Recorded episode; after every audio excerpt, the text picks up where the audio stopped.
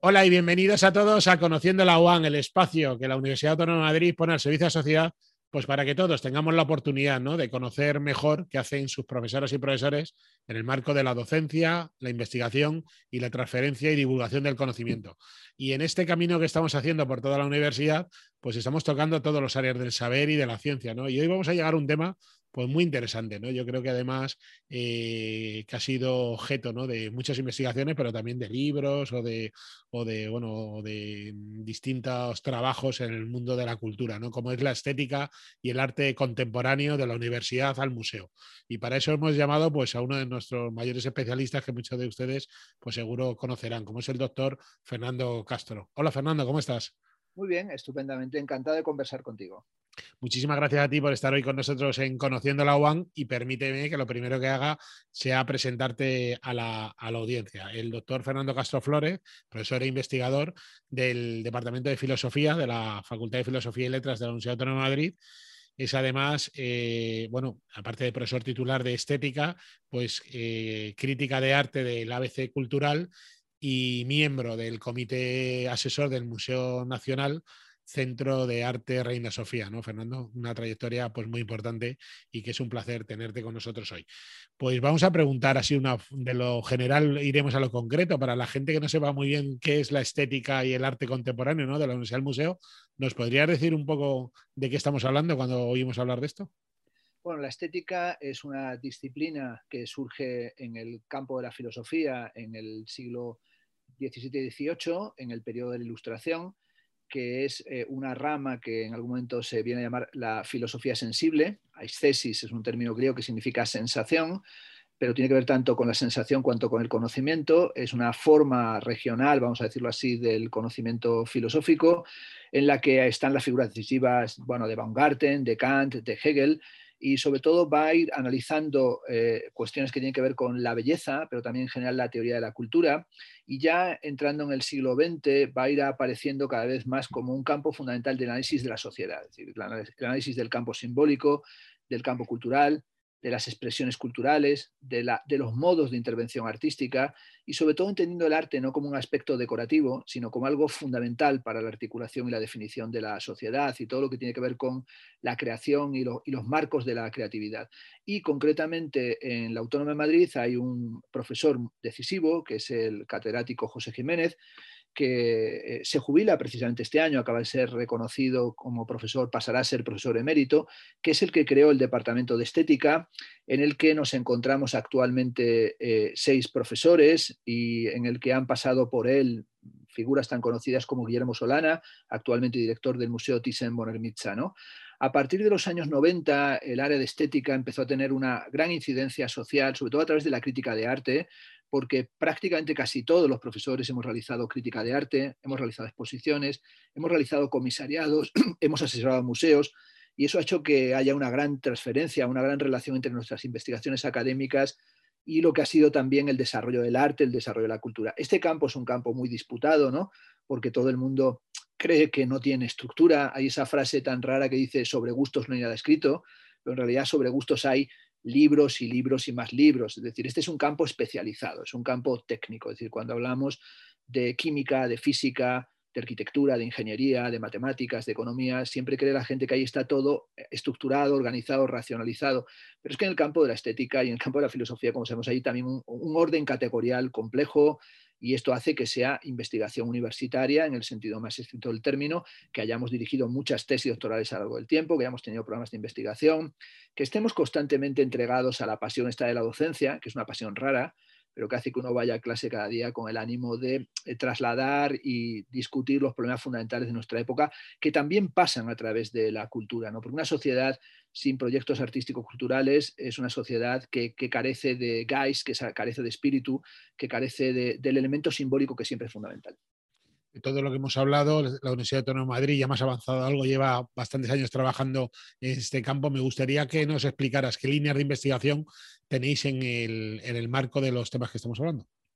Bueno, por un lado estaría toda la línea de, estudio de la historia de la estética, en la que ha habido grandes contribuciones, es decir, hemos escrito algunos de los libros más importantes y leídos de historia de la estética, algunos de ellos también con repercusión internacional. Yo, por ejemplo, particularmente hice la coordinación del diccionario de estética que se editó en Acal con el Jos Pompidou de, de París, o José Jiménez escribió dos grandes tratados de teoría del arte y de y de estética publicados en la editorial Tecnos, es decir, en editoriales de referencia, o Rocío de la Villa, que ha escrito una guía del arte contemporáneo. Es decir, tenemos una parte de historia y de sistema y de construcción del sistema de la estética. Luego tenemos una línea hace un tiempo que tuvo que ver con el Instituto de Estética y Teoría de las Artes, que se organizó desde la fundación de la Universidad Autónoma de Madrid, eh, con el Banesto y con la Comunidad de Madrid, que era una investigación sobre la relación de entre las artes, es decir, qué es lo que permite llevar al mismo tiempo a un arquitecto a un ingeniero, por ejemplo, de, puentes, eh, como era Ordóñez, Fernández Ordóñez,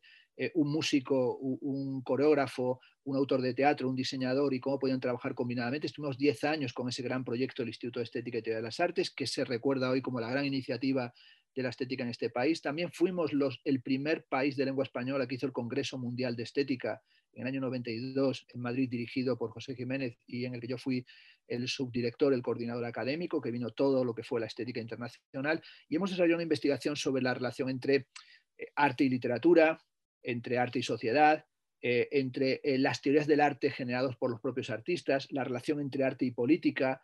También hemos incidido mucho en cuestiones, por ejemplo, la profesora de la Villa, de la relación con el feminismo, de la relación con el museo. Es decir, hemos desarrollado, ahora hemos desarrollado muchas investigaciones en el tema de relación con la música, en filosofía hay un doble grado de música y filosofía en el que los profesores de estética han tenido una gran presencia, el profesor Miguel Salmerón, el profesor José Gaspar Virlanga Trigueros. Es decir, estamos constantemente trabajando en la relación entre las distintas formas de las artes, tratando de llevarlas a síntesis conceptuales, generando categorías, sobre todo intentando pensar nuestro tiempo. Es decir, la filosofía es un intento de pensar la época y pensar el tiempo, y eso nos lleva a que lo mismo investigamos sobre arquitectura, que investigamos sobre la forma urbana, sobre la configuración de la ciudad, que investigamos sobre la relación entre ética y estética. Es decir, es un campo muy amplio.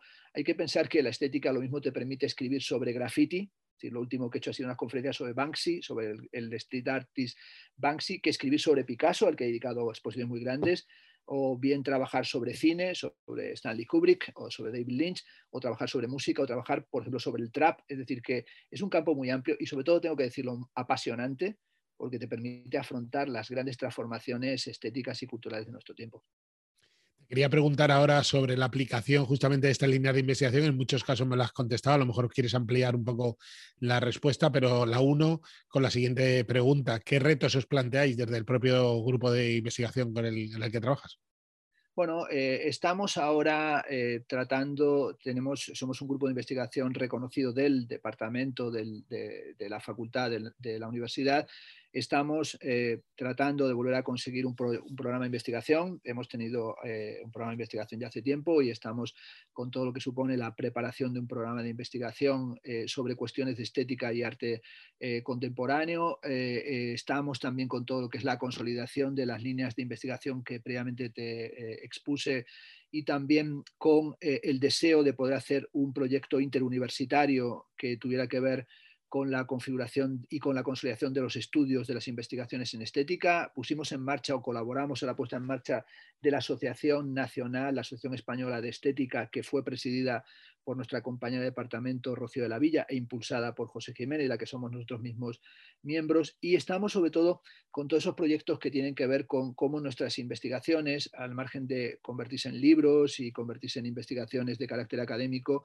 pueden tener o tienen desde hace muchos años incidencia en, eh, trabajos eh, que tienen que ver con la dinámica social y cultural real, es decir, con eh, el trabajo en grandes proyectos e instituciones. Tienes que, por ejemplo, pensar que José Jiménez, nuestro catedrático, ha sido director del Cervantes de París, ha sido director general del Ministerio de Cultura, es decir, ha estado en, el rango de la gente que tiene que ver con el patrimonio y la cultura trabajando durante, durante años que eh, Rocío Lavilla ha estado al frente de la Asociación de Artistas Mujeres en ABAM, que yo mismo formo parte del patronato y el comité directivo del Reina Sofía, eh, que Miguel Cereceda ha estado al frente del Instituto de Arte Contemporáneo, es decir, que hemos tenido una tendencia constante a implicar nuestros trabajos universitarios con la dinámica social, con la dinámica, con las industrias culturales, es decir, con un campo real de trabajo y de generación de economía y de, de investigación y por tanto es un tema en el que estamos siempre implicados. Es decir, esa relación entre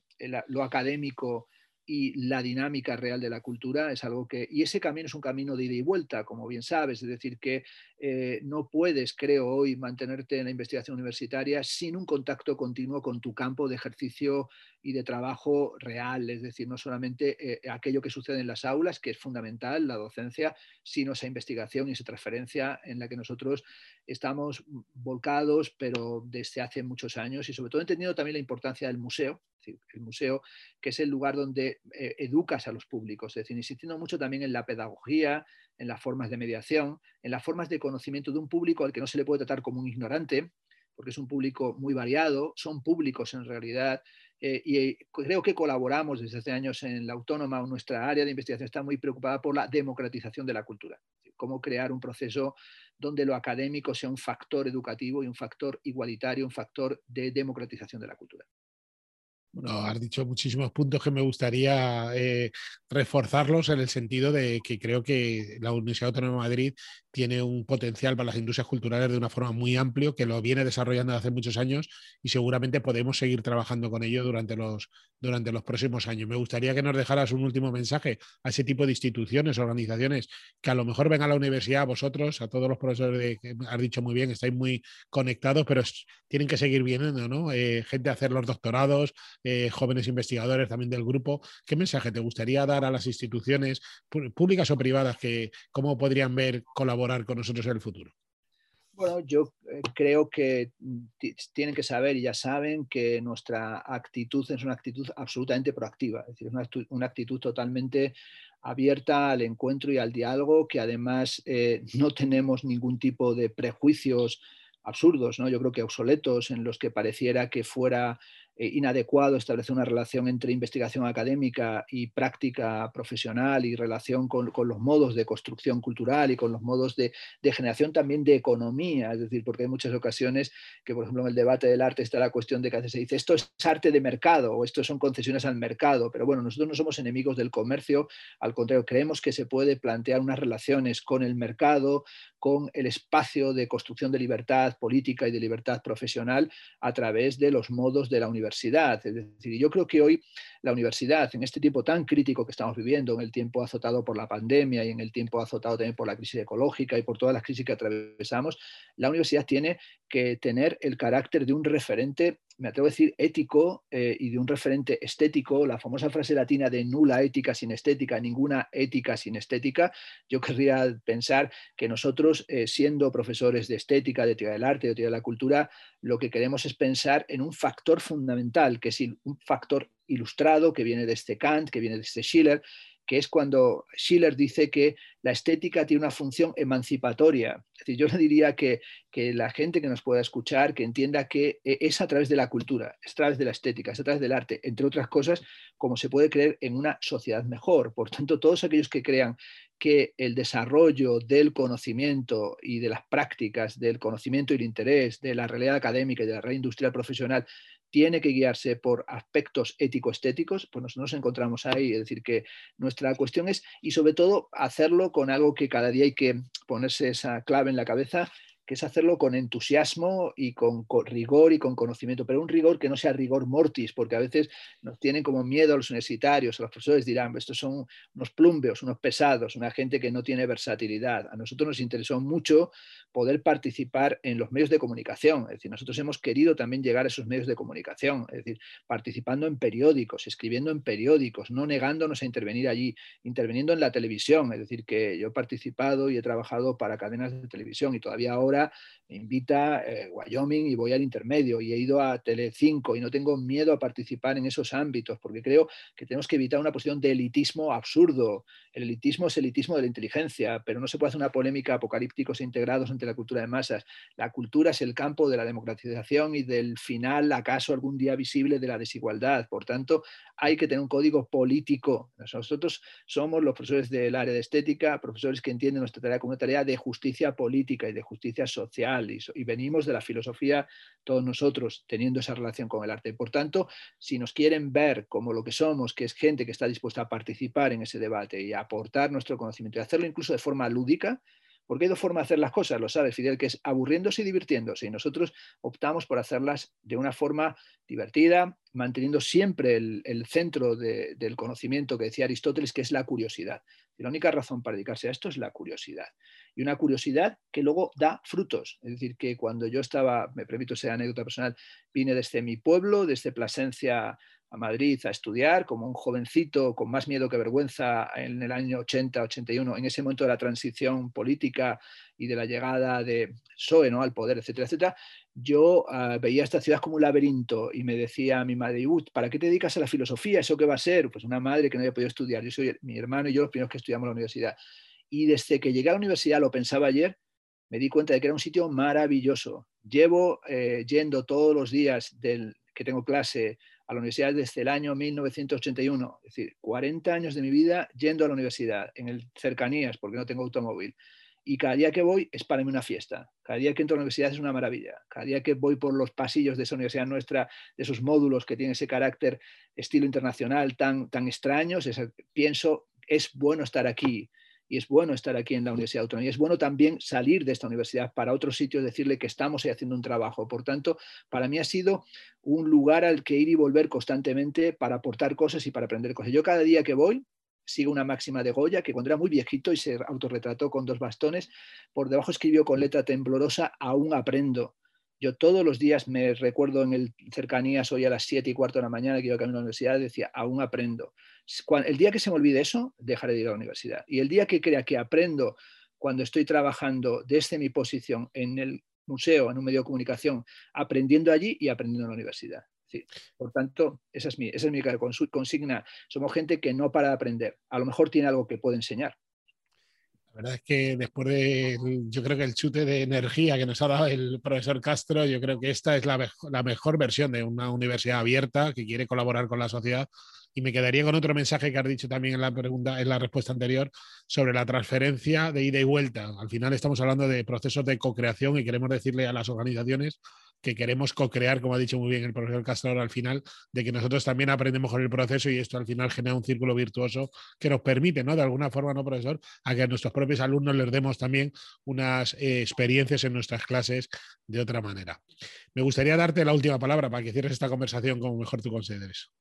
Bueno, pues eh, lo que acabas de decir, eh, tenemos que hacerles saber a los alumnos que hay vida más allá de las aulas universitarias, que ellos han venido aquí para hacer algo más que un rito de paso, que van a aprender y sobre todo van a aprender de los profesores y de los compañeros. Es decir, que yo creo que es un sitio que enseña tolerancia, que, enseña a evitar confrontaciones tóxicas, que tiene que ser eh, ese ámbito de convergencia dialogante, que tiene que ser un ámbito de diálogo, de un aprender en común, de un poner en cuestión eh, los tópicos y de un eh, abandonar posiciones dogmáticas en beneficio del conocimiento. El conocimiento no para de poner en cuestión lo que sabíamos. Aquella fórmula del solo sé que no sé nada socrático, es que hay que decírselo también cada día uno a sí mismo. Por tanto, yo creo que hay que buscar ese espacio de, relaciones y de diálogos fecundos entre lo que estamos haciendo en la universidad, lo que se está haciendo en los ámbitos empresariales, lo que se está haciendo en la sociedad, sobre todo entendiendo como una parte fundamental de la sociedad. No somos, ni lo hemos sido nunca, ni lo queremos ser, un gueto elitista que se protege y se bunkeriza. Somos un espacio abierto, un espacio en el que además eh, estamos todos deseando no que llegue a la nueva normalidad, sino que yo creo que la universidad es un espacio utópico. Y decía Oscar Wilde que un mundo en el que no estuviera dibujada la utopía no merecía vivir en ello. Y yo creo que también un mundo en el que no existiera la enseñanza universitaria sería un mundo invivible.